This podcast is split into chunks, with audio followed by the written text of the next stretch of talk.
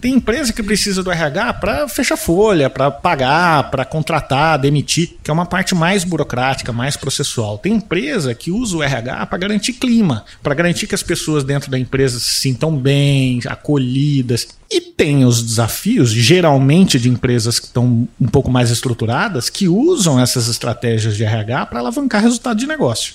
E aí é que entra o negócio de fazer a diferença.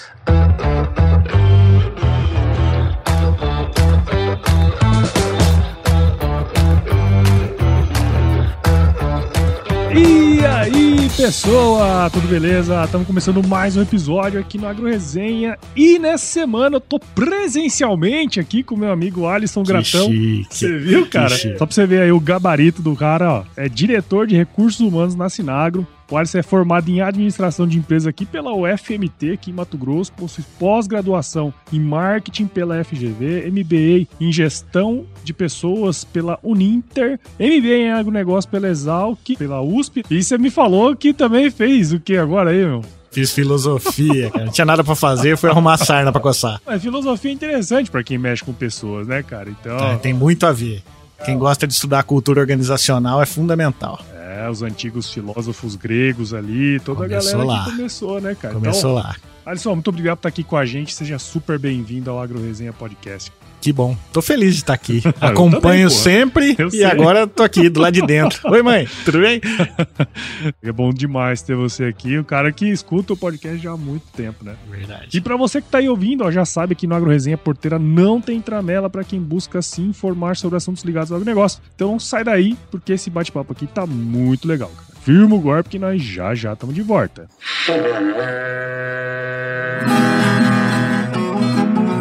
Bom, você já deve ter ouvido a máxima de que é o olho do dono que engorda o boi, certo? Isso é verdade até certo ponto, afinal, só olhar não adianta nada sem uma boa direção. Com base em valores como honestidade, qualidade, inovação nos produtos e excelência no atendimento, a Nutripura, que há quase 20 anos atua no segmento pecuário, te dá essa direção, oferecendo os melhores produtos e serviços aos pecuaristas, garantindo resultados positivos não só no campo, mas principalmente no bolso. E eu digo isso não é da boca pra fora não, afinal eu trabalhei lá, cara. Eu vi com meus próprios olhos a competência técnica e o cuidado com o negócio do cliente. Saiba mais sobre a Nutripura em www.nutripura.com.br e fique ligado nos artigos que saem no blog Canivete, que na minha opinião é o melhor conteúdo sobre pecuária de corte que você vai encontrar na internet. Siga também a Nutripura nas redes sociais, é só chegar lá no Instagram, Facebook, Twitter e YouTube e fique atualizado sobre o que há de mais avançado na pecuária. Nutripura, o produto certo na hora certa.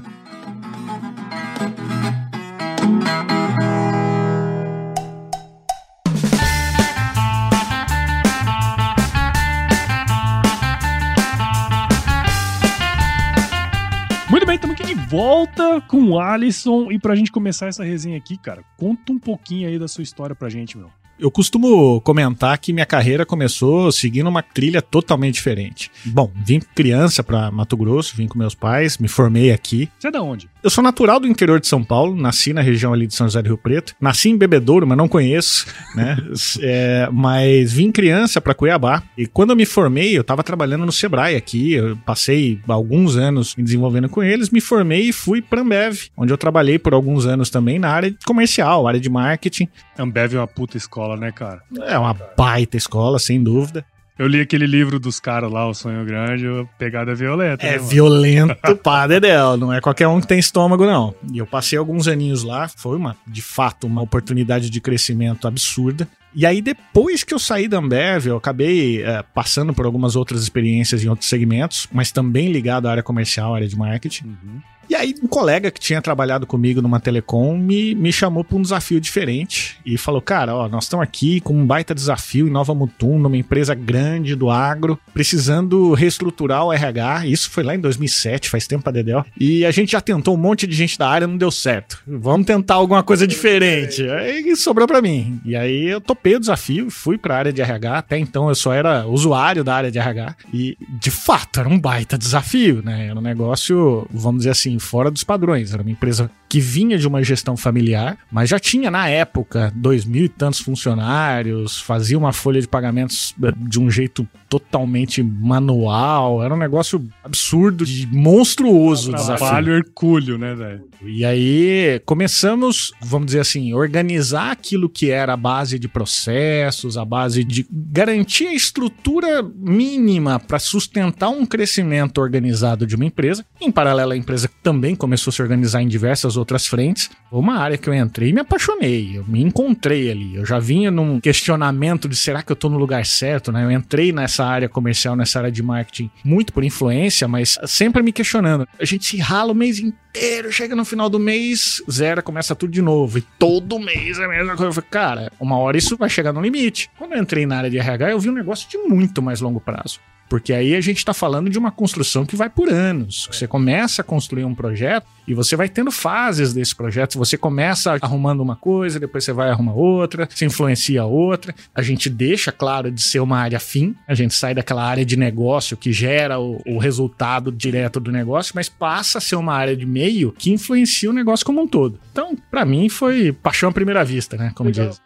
E é bem interessante isso, porque você não é a primeira pessoa que trabalha com RH que eu conheço que, assim, você foi chamado para um desafio, né? É diferente de você estudar para ser aquela pessoa ali. Foi forjado no fogo da batalha.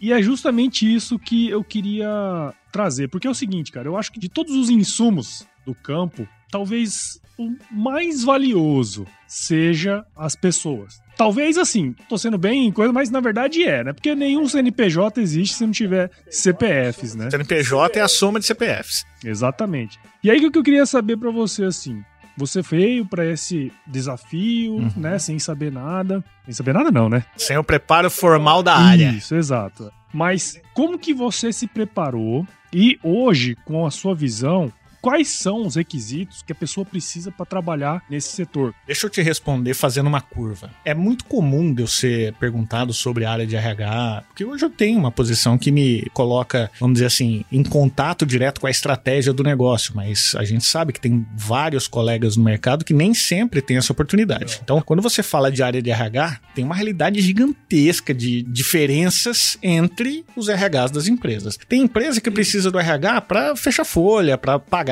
para contratar, demitir, que é uma parte mais burocrática, mais processual. Tem empresa que usa o RH para garantir clima, para garantir que as pessoas dentro da empresa se sintam bem, acolhidas. E tem os desafios, geralmente de empresas que estão um pouco mais estruturadas, que usam essas estratégias de RH para alavancar resultado de negócio. E aí é que entra o negócio de fazer a diferença. Se o RH é uma área de processos, ela é um departamento como qualquer outro que gera despesa e cumpre um papel tático, no máximo. Agora, se você usa essa estrutura para alavancar o resultado das pessoas e, por consequência, melhorar o resultado do negócio, cara, vai todo mundo mais para frente. E é esse o ponto. Hoje eu consegui, vamos dizer, conhecer um pouco mais das técnicas de RH, mas a minha função nunca foi de especialista de RH. Eu sou um cara de negócio. Por quê? Porque se o cara do RH não conhece do negócio, como é que ele ajuda o negócio a melhorar exato, de resultado? Exato. Então a gente tem que conhecer. Eu passei boa parte da minha trajetória em empresas, falando de RH, claro, né? Em empresas de produção agrícola.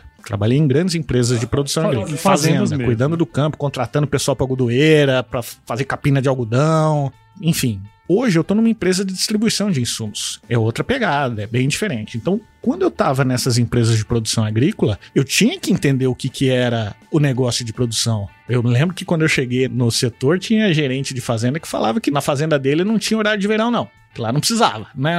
Pra quê? Não sei, não muda nada na vida da gente, mas aqui a regra é assim funciona desse jeito. Eu tinha que entender o porquê daquelas coisas. Eu tinha que saber qual era o tipo de profissional que eu contrataria para aquela unidade, para que a soma do gestor mais a pessoa fosse melhor do que a soma de um cara muito bom com um gestor que nem sempre era. Muitas vezes a gente enxerga de longe e chega-se à conclusão de que nem sempre o profissional mais qualificado do mercado é aquele que se adapta melhor naquela cultura. Então, o profissional de RH que não conhece do negócio, não entende das decisões que ele vai tomar, cara, acaba botando a mão no lugar que não devia. Que é um exemplo prático. É muito comum você encontrar os safristas nas fazendas. Sim. E quando você pega uma jornada, por exemplo, num armazém, que você tem que fazer ali uma operação de curto prazo ou de médio prazo, que seja, uma atividade qualquer de safrista, a gente é muito questionado sobre, ah, não vale a pena fazer o contrato de safra? Eu aprendi ao longo da trajetória que nem sempre o contrato de safra é o melhor contrato, por exemplo. Uhum. Porque se você faz um contrato de safra e contrata a pessoa por uma jornada de seis, seis meses, vai, vamos chutar.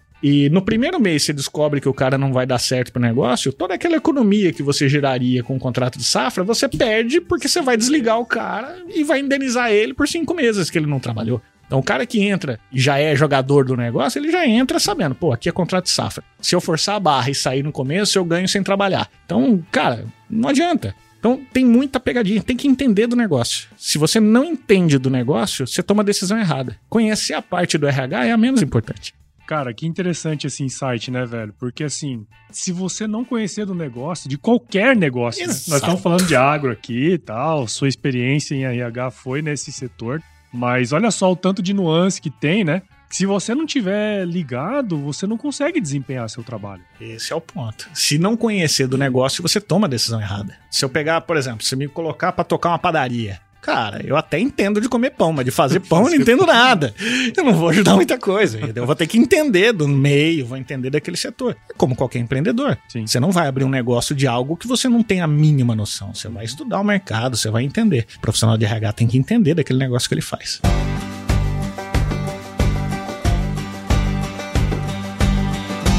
E aí, tá curtindo o bate-papo, cara? Espero que sim. Mas eu tô passando aqui para te dar um recadinho. A missão da Stoller é transformar conhecimento em inovação para a agricultura, gerando valor a todos os envolvidos. Por mais de 50 anos, ela transforma conhecimento em inovação no esforço de impulsionar as culturas a alcançarem seu máximo potencial genético e atingir altas produtividades. E quando se trata de conhecimento, você pode encontrar tudo sobre fisiologia, nutrição e biologia de plantas no podcast Campo On, produzido pela Stoller. Lá, um time de especialistas aborda assuntos relacionados às principais culturas agrícolas e, como você já sabe, você pode escutar quando, onde e como quiser. Aprimore o seu conhecimento no site da Stoller, o www.stoller.com.br. Lá você vai encontrar vários artigos técnicos e o link para assinar o podcast Campo On no Spotify. Lembre-se de seguir a Stoller no LinkedIn, Instagram, Facebook e YouTube. É só procurar por Stoller Brasil. Isso é inovação, isso é Stoller.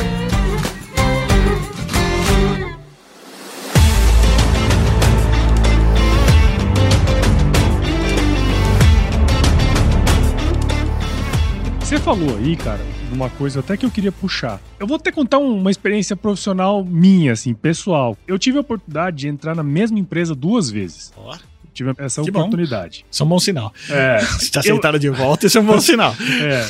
E eu entrei nessa empresa à época, o RH era bem dessa forma como você comentou. Era só burocracia, processo e tudo mais. Eu lembro que eu entrei assim. É meio estranho, porque você está entrando num lugar diferente você espera ser recebido. Não que eu tenha sido mal recebido, nada disso. Mas aquele primeiro impacto ali ficou meio um negócio meio estranho. Até você entender a empresa, passou ali três, quatro, cinco, seis meses para você entender a empresa. Inclusive, eu nem fiquei muito na primeira passagem por outros motivos. E aí o que aconteceu? Depois de um tempo, eu voltei, essa empresa ela já tinha se reestruturado mais, uhum. a parte de RH estava começando essa parte mais estratégica, de cuidar das pessoas e tudo mais. Uhum. E quando eu entrei aí, eu lembro até, inclusive, que quando eu entrei, foi a primeira vez que teve uma palestra de integração, entendeu? Aí até pro cara que tava fazendo, contei essa história para ele, entendeu? Falei, pô, e foi legal, foi legal. Falei, porra, cara, isso aqui é perfeito. Então, quer dizer, existem N RH, N tipos de RH nas empresas. A minha questão é a seguinte: qual que é o verdadeiro papel do RH dentro de uma empresa do agro, por exemplo, dos mais variados segmentos que você já trabalhou e trabalha. Vou usar o exemplo que você trouxe aqui para a mesa do momento da sua chegada. Esse momento é mágico. O momento que você recebe alguém na tua empresa é o momento que a gente chama de momento uau. É o momento em que você transmite a primeira impressão para aquela pessoa. Se você tem um processo bem estruturado de integração, você aproveita o momento em que a pessoa está mais aberta a receber a tua cultura, o teu jeito de trabalhar. Uhum. Então, essa é uma das coisas que a gente conseguiu avançar bem no Grupo Sinagro, né, a empresa que eu represento hoje, e que deu certo, pelo menos por enquanto tem dado certo. Todas as vezes que a gente contrata alguém, a gente vai para uma integração que tem algumas fases. A primeira delas é passar uma visão institucional do negócio. No primeiro dia, a pessoa vai. Bom, primeiro, a gente já começa a mostrar que a empresa é um pouco mais organizada quando você chega e você tá com seu notebook, a chave do carro que você vai usar, tudo lá teu material, você ganha um kitzinho de boas-vindas. Já dá um primeiro impacto. Fala, mas, porra, aí é só dinheiro, né? Você bota dinheiro no negócio, acontece. Mas não é bem assim. A gente sabe que não é bem assim. Mas aí você traz o colaborador no primeiro dia, toda a parte burocrática já passou, tá pronto. já está resolvida. Coloca todo mundo que chegou numa sala e começa a mostrar a empresa, transmitindo a informação de uma maneira, vamos dizer, organizada. Quando você começa a mostrar os objetivos do negócio, do porquê que essas pessoas foram contratadas, o que o negócio em si representa, você começa a conectar a empresa com o mercado, etc., você já vai dando uma visão de que, poxa, nessa empresa pelo menos não tá cada um por si, tá todo mundo integrado. Integrado. E nesse momento é importante que alguém que represente a estratégia participe. No nosso caso, o nosso CEO ele faz questão. Toda a integração presencial, ele tá presente fisicamente no horário combinado e conversa com a turma explicando para onde a gente está indo. Um profissional que está construindo carreira não escolhe uma empresa que não tem rumo certo. Quem está construindo carreira, ele está num momento e vai chegar em outro. Quem está procurando trabalho, meu amigo, se aparecer um trabalho na esquina, a gente vai. Não tem importância o futuro. No nosso caso, a gente quer atrair profissionais que estão de olho em crescimento em carreira. Então, se eles estão buscando crescer, a empresa também tem que estar crescendo. No nosso caso, isso é fundamental. Então a gente tenta já nesse momento de chegada dar uma visão geral sobre o negócio. Depois a gente começa a dar uma visão um pouco mais direcionada para a função que a pessoa tá. E depois a gente vai construindo trilhas de desenvolvimento, acompanhamento, para que a pessoa perceba que ela, como indivíduo, é responsável pela carreira, mas tem um grupo do lado que se preocupa com o negócio, mas se preocupa com aquele CPF também Uhum. porque sabe que a soma do CPF vai garantir o resultado do CNPJ. Então, o momento da integração é uma oportunidade. O momento de receber um bom profissional é a hora que você dá um banho de loja nele e fala: Cara, cheguei no lugar certo. Porque se eu não for bem recebido, eu posso me questionar: será que eu vim para o lugar certo?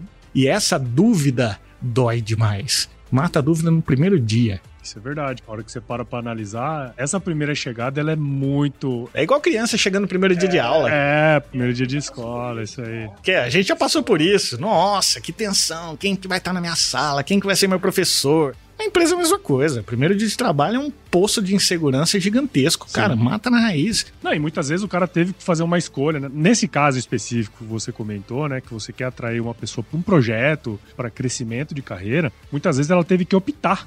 Saiu de um lugar seguro onde ela tava e veio para um desconhecido. Exatamente. Eu preciso transmitir segurança. E eu já conheci muitas pessoas que saíram das empresas que estavam ganhando, sei lá, 2x e vieram pelo projeto ganhando 2x menos y, entendeu?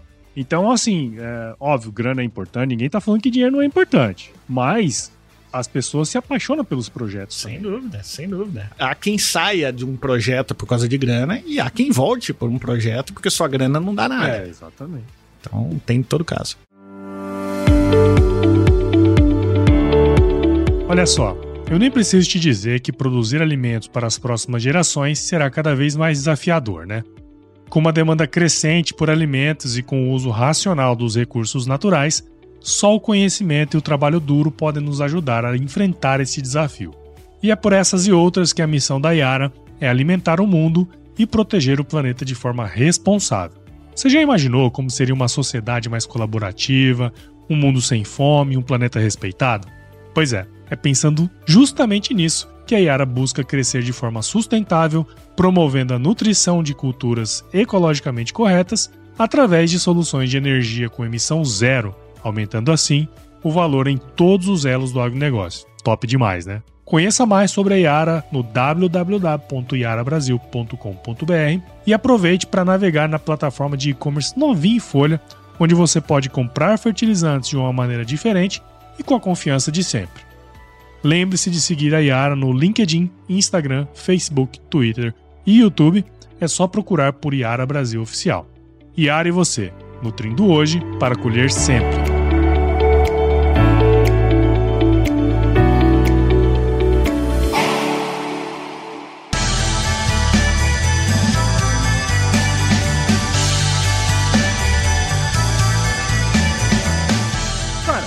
Pra nós aí. Eu lembro que a gente se encontrou lá em São Paulo no evento.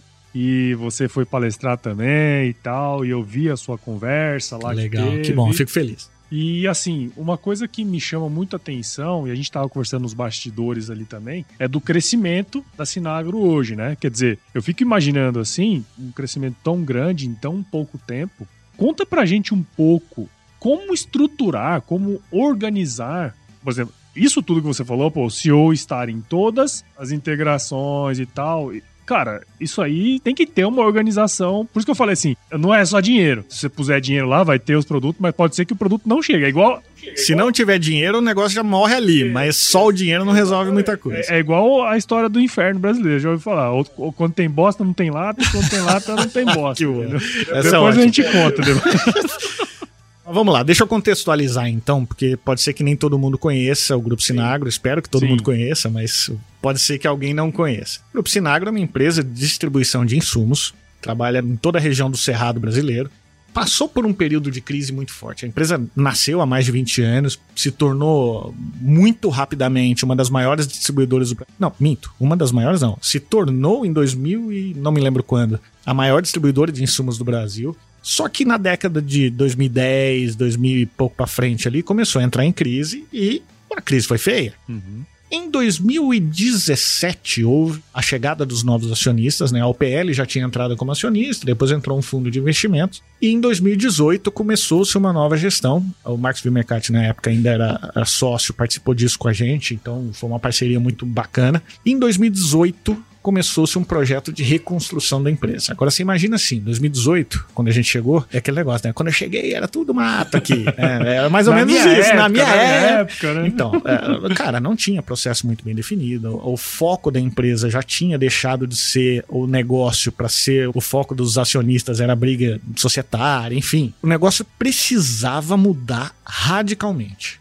E aí montou-se naquela época um plano de recuperação do negócio que era muito agressivo. A intenção era triplicar de tamanho em cinco anos. Esse projeto levava em consideração cinco pilares importantes. Um deles era o que a gente chamava na época de projeto organização, que trabalhava cultura organizacional muito forte. A gente precisava mudar a cultura da empresa, olhando para dentro, para garantir aquele crescimento desejado em cinco anos. Acho que alguma coisa deu certo, porque a gente conseguiu entregar esse resultado não em cinco, mas em três anos. Uhum. A gente conseguiu triplicar de tamanho muito rápido. E triplicar de tamanho dói pra caramba. Porra, porque, imagina, a gente saiu de um faturamento X para 3x em três anos, quando o mercado não estava, vamos dizer assim, o mercado não, mas a gente não estava preparado para aumentar uhum. tão rápido o faturamento, processo de logística, a contratação de gente, abrir loja em cidade que a gente não conhecia. E aí, óbvio que você tem que se preparar para isso, não só na parte de capital humano. Enfim, tem uma filósofa brasileira muito famosa que fala que quando você bate a meta, você faz o quê? Dobra a meta, né? Então, a gente chegou no resultado que queria muito rápido e falamos que, ué, vamos para frente, vamos parar de crescer de jeito nenhum. E aí vem um desafio que é ainda maior, que é praticamente triplicar de tamanho de novo sobre uma base já triplicada, né? uhum. né? Porque aí o negócio fica muito mais agressivo. Eu não posso ficar tocando nesse assunto, porque se, se o, o chefe ouvir, ele vai querer subir a meta de novo. Calminha, tá, chefe? Calminha, chefe. podcast do ar, né? Tomara. Mas enfim, nós éramos 300 pessoas, mais ou menos, em 2018. Nós já somos 1.300 hoje. Nós Caralho, estamos falando de quatro anos. Quatro anos. Agora você imagina, onde é que eu arrumo um tanto de agrônomo desse para trabalhar no mercado aqui? A gente tá levantando pedra na rua ver se acha um CPF lá embaixo. Filho. É difícil. E assim, não estamos falando de grandes centros, nós estamos falando de cidades que são as fronteiras agrícolas do sim, Brasil. Sim, sim. Nós estamos falando de cidades é né? que o agrônomo quer ir, mas a mulher dele não quer. Né? A família não tem estrutura. tem escola pro filho. Não tem escola pro filho, não tem hospital. A gente conhece como é que funciona. A gente brinca muito falando de Dubai. Ah, quer trabalhar em Dubai? Você conhece Dubai, né? A Vila dos Baianos. Dubai. É, lá em São Félix, lá longe pra Dedéu. Arrumar profissionais qualificados, na quantidade que a gente precisa, nos lugares onde a gente precisa, é um desafio gigantesco, gigantesco. Então, tudo passa por uma estratégia. Eu não vou fabricar gente, eu não vou formar gente, porque o curso de agronomia não é nosso. E outra, a gente não precisa só de profissional de agronomia, a gente precisa de profissional de tudo quanto é área. Porque eu vou precisar de gente trabalhando no estoque, no escritório, na ponta, no corporativo lá em Goiânia. Precisamos de gente que entenda do negócio num mercado que está extremamente aquecido. Porque não é só a Sinagro que está crescendo. O, o segmento está em transformação. Então tem uma consolidação de mercado muito forte. O Renato brinca que se tem alguma coisa. O Renato não CEO. Ele brinca dizendo que se tem alguma coisa que pode ameaçar o nosso projeto de crescimento são as pessoas. E a pressão é tão grande que quando ele entra na sala, que eu tô na sala de reunião, ele entra numa porta e eu saio na outra, né? Aí vira piada. A gente fica, o chefe, olha lá, hein? Escuta isso não. Mas é óbvio, porque como é que eu consigo convencer você que hoje está super estável numa empresa de distribuição concorrente, no mercado onde a gente quer entrar? Como é que eu convenço a você de que, ó, não fica aí não, vem para cá, a água tá mais quentinha, pula aqui. Cara, se não tiver um background pesado de gente boa, preparada, arrumando o terreno para que esse negócio realmente aconteça, vai ter gente que vai duvidar. E se as pessoas que são as pessoas que vão fazer o negócio acontecer não acreditar no projeto, que projeto que vai avançar? Não vai. De novo, né? A gente vai trabalhar a cultura organizacional? Vai. Eu tenho que convencer as pessoas a vir? Sim. Eu tenho que convencer as pessoas a ficar? Sim. Só que não é discurso, prática. A gente briga muito para ser um excelente lugar para trabalhar. Temos conseguido isso, pelo menos alguns reconhecimentos já chegaram, mas a gente batalha para criar condições para que as pessoas não queiram sair. Vou passar uma estatística para você. Nós recebemos agora o resultado de uma pesquisa que nós fizemos que fazia uma pergunta. A gente participa de algumas pesquisas de clima, enfim, terceirizadas, e o pessoal veio e fez uma pergunta: oh, você recebeu alguma proposta de concorrente para ir trabalhar tal e decidiu ficar? 70% dos funcionários da empresa disseram que sim, receberam um convite para trabalhar em algum concorrente e recusaram o convite, não quiseram avançar na conversa. Isso para mim é um excelente sinal. Só que é um alerta vermelho gigante, porque se eu deixar de cumprir aquilo que a gente promete, se eu não tiver um negócio muito bem alinhado, a oportunidade não tá faltando no mercado para essa turma. Então, por enquanto, ótimo, o mercado tá batendo na porta dos bons profissionais, mas eles ainda estão acreditando que a gente está construindo algo bacana. Isso, apesar da faca no pescoço, nos dá um, um certo alívio. E assim, eu acho que puxando para esse lado mesmo do RH, hoje eu imagino que você deve ter uma equipe ali que te ajuda Sim, e tudo com mais, né, certeza. né, cara? Vixe, precisa, inclusive. Precisa, né, disso tudo. E assim, eu imagino que você tá falando assim, parece que tá muito legal, mas eu imagino que deva ter muita coisa ainda, né, para fazer. Ainda mais pensando, tem muita coisa para fazer tem um crescimento fodido pela frente, né? Uma montanha do Everest, né? Não necessariamente você vai estar com um balão de oxigênio ali para você. O nosso papel ultimamente tem sido de preparar o time mesmo. Vamos falar da teoria, vai. Qualquer livro de RH vai falar para você que o RH cuida de três coisas: atrair, reter e desenvolver. Uhum. Então, esse é o tripé que sustenta qualquer estratégia de recursos humanos em qualquer empresa. Tem que trazer gente boa, manter gente boa e desenvolvê-las.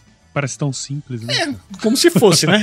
Mas enfim, quando a gente fala de um crescimento desse, a gente está falando de atrair gente boa. E você não atrai prometendo, você atrai mostrando o cenário, você atrai mostrando que já, de fato, aqui já está acontecendo isso, queremos chegar em tal lugar, você acaba convencendo. A gente prefere não entrar na briga de grana. Grana, como a gente já vem falando desde o início, ele é importante, mas não é isso que atrai. Se eu tiver que atrair botando dinheiro em cima da mesa, a retenção vai ser um problema. Porque dinheiro, no começo, pode até ser interessante, mas na sustentação disso, cara, não tem saúde que aguente. Uhum.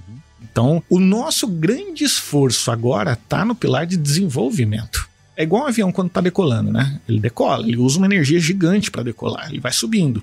Vai ter uma determinada altitude que ele vai conseguir diminuir o consumo de energia para continuar voando. Nós estamos aqui, com o motor a toda subindo e desprendendo um nível de energia gigante. Para a gente chegar nessa altitude de cruzeiro e diminuir o consumo de combustível, as pessoas já têm que estar tá posicionadas no lugar correto, fazendo aquilo que se espera de uma maneira otimizada. Para que isso aconteça, a gente precisa desenvolver. Então, se eu pego um bom profissional da minha área comercial, por exemplo, primeiro, tinha que ter saído da faculdade sabendo tudo de agronomia. Desculpa, sabendo que não sai da faculdade pronto para ir para o mercado. Tem que desenvolver a parte técnica. Segundo, o cara que vai para uma multinacional, ele entende do portfólio da multinacional. O nosso cara tem que entender de defensivo, de semente, de fertilizante, de mercado, de um monte de coisa. Então ele tem que entender daquilo que a gente vende também. Ele tem que entender dos nossos processos internos. Os nossos processos não são simples. Para quem está dentro de casa sabe que para aquele pedido que você tirou chegar no dia que você combinou com o teu cliente, meu amigo, tem um esforço gigantesco de um monte de gente para garantir que aquilo que você prometeu para o teu cliente chegue do jeito que você combinou. Todos esses pontos fazem parte de um programa que a gente tem que ir desenvolvendo. Todo mundo tem que estar tá muito bem preparado para jogar. É a mesma coisa no time de futebol. Você não vai treinar só pênalti, escanteio, cobrança de falta. Você tem que treinar o time inteiro em todas as posições o tempo inteiro. É, parece que o meu São Paulo tá assim. Tá é, ô dó. Prefiro não comentar. Mas o ponto é, nós pelo menos acreditamos que se a gente estiver desenvolvendo bem as pessoas, o negócio por consequência crescendo, o motivo da atração está na mesa. Uhum. Porque as pessoas querem crescer junto com a gente. Se a empresa entregar o crescimento que ela se propõe a fazer, isso atrai gente boa. E reter por consequência. Se o negócio entrega aquilo que a gente prometeu, cara, vai longe. Quem tá aqui dentro fica, não quer sair. E é interessante esse ponto, né, cara? Porque assim, eu já entrevistei algumas pessoas, inclusive uma pessoa da área de educação, né? Tem uma startup voltada para educação, para agrônomos, inclusive.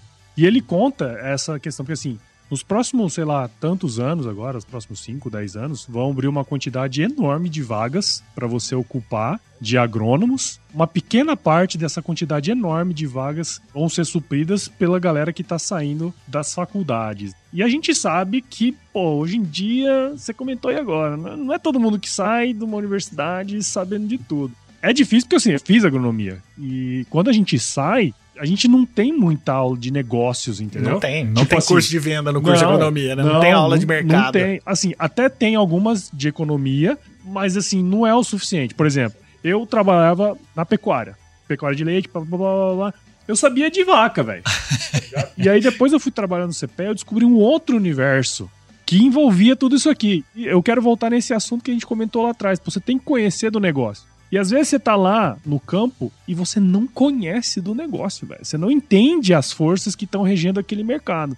E para vocês, cara, como que você enxerga esse desafio? É, o que, que vocês estão pensando para o futuro em relação a isso? Como desenvolver essa galera, velho? Tive a oportunidade de participar de um evento recentemente de profissionais de RH do agronegócio. Nós que eu passamos... ia e não conseguia. É, eu, eu, eu, não ia comentar, não, mas já que você comentou, tá anotado aqui.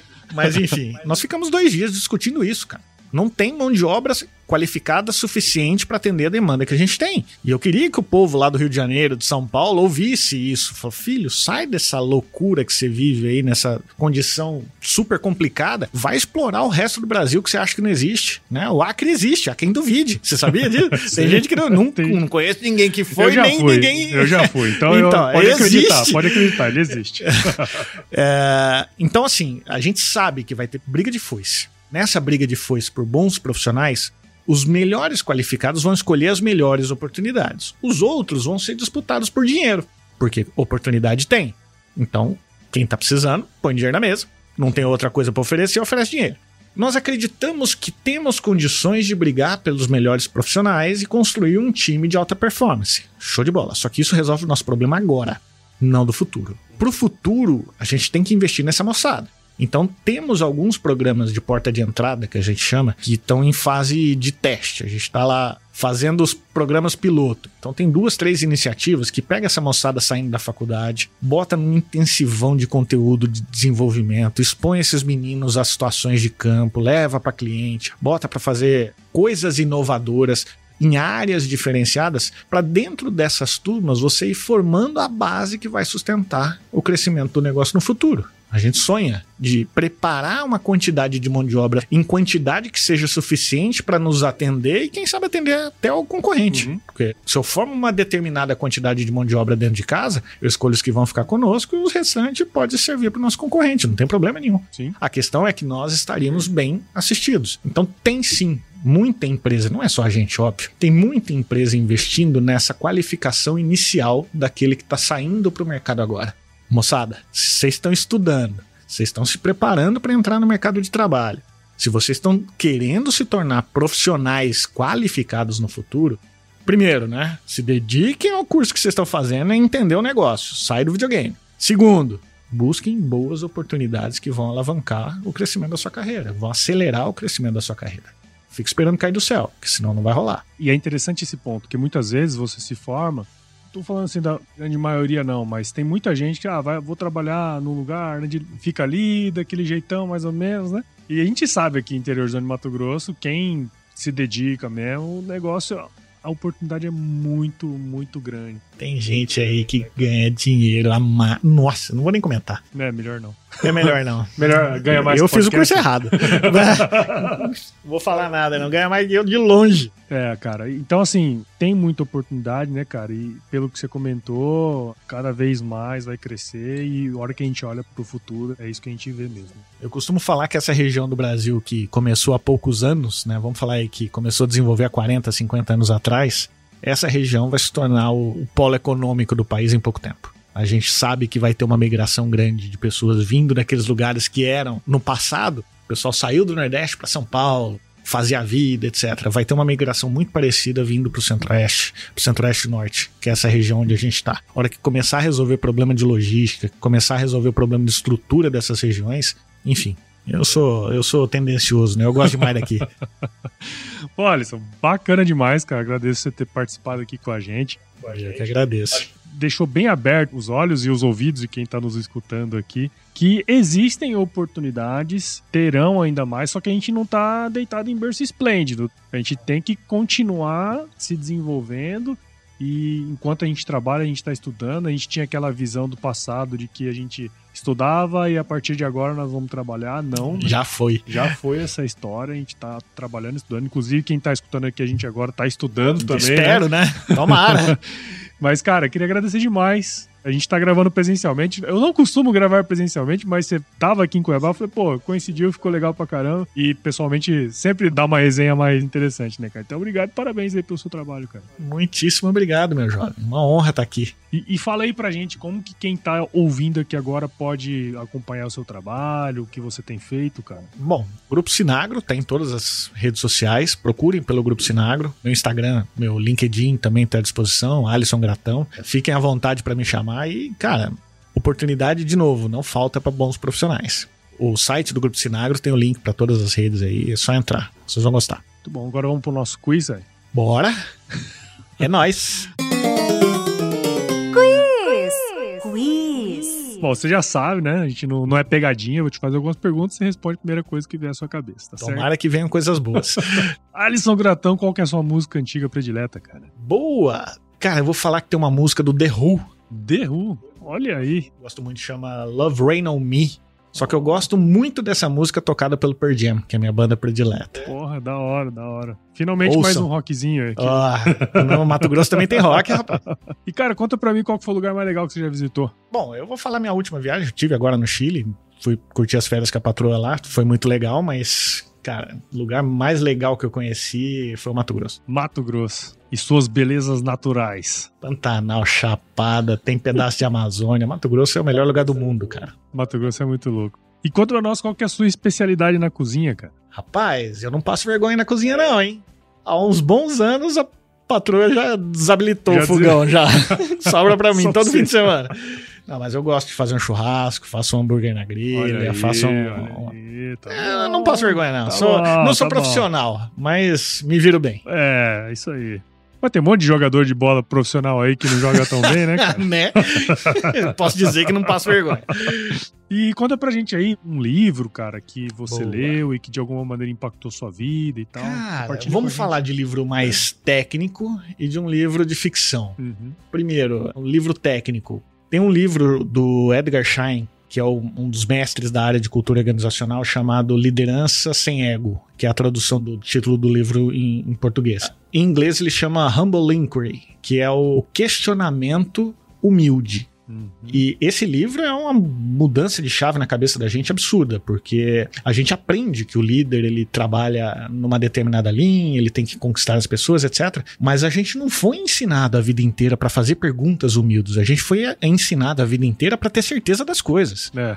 Então, é ler esse livro é um, assim, é uma recomendação que eu faço para todo mundo, vale a pena. Agora, na área da ficção, eu sou fã de Tolkien, então agora com a série Nossa, Os Anéis do Poder, mas não perco um episódio, é, eu sou fãzaço, eu li o livro. Ah, sério, você tá assistindo? Então eu já assisti já, já assisti, até tô esperando já. Tô aqui agoniado, porque tem um monte de coisa na série que não tem, tinha no livro, tem, mas tem. tá bom pra caramba, então super recomendo. Leiam, Silmarillion. Legal, cara. E conta pra gente, se você se encontrasse com o seu eu de 17 anos hoje, cara, qual seria o melhor conselho que você se daria? Pedala, filho. Pedala, prepara o lombo, vai doer, mas vai ser bom. A trajetória é boa. Eu ainda vou escrever um livro, viu, Alisson? Hoje tem muitos esses livros com essas chamadinhas e tal. Eu quero escrever um livro chamado Vai Carai. Olha aí, título bacana. É bom, né? Fala a verdade. Porra. Vai Carai! É o lema. Devia botar isso todo dia de manhã pra acordar. Vai Carai! Vai, caralho!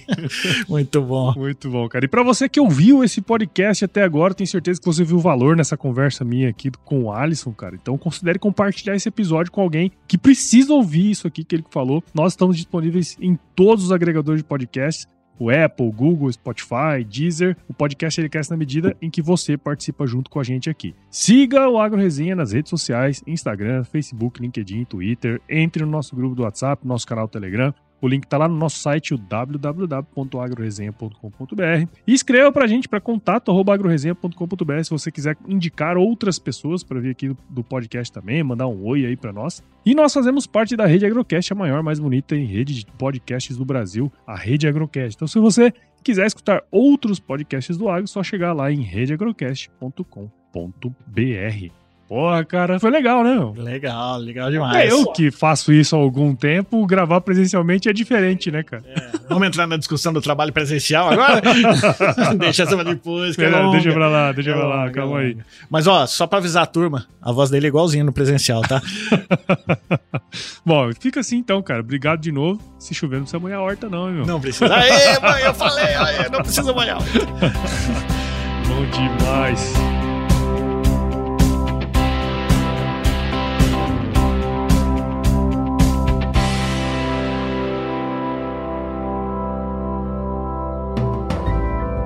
Mais um produto com a edição Senhor A.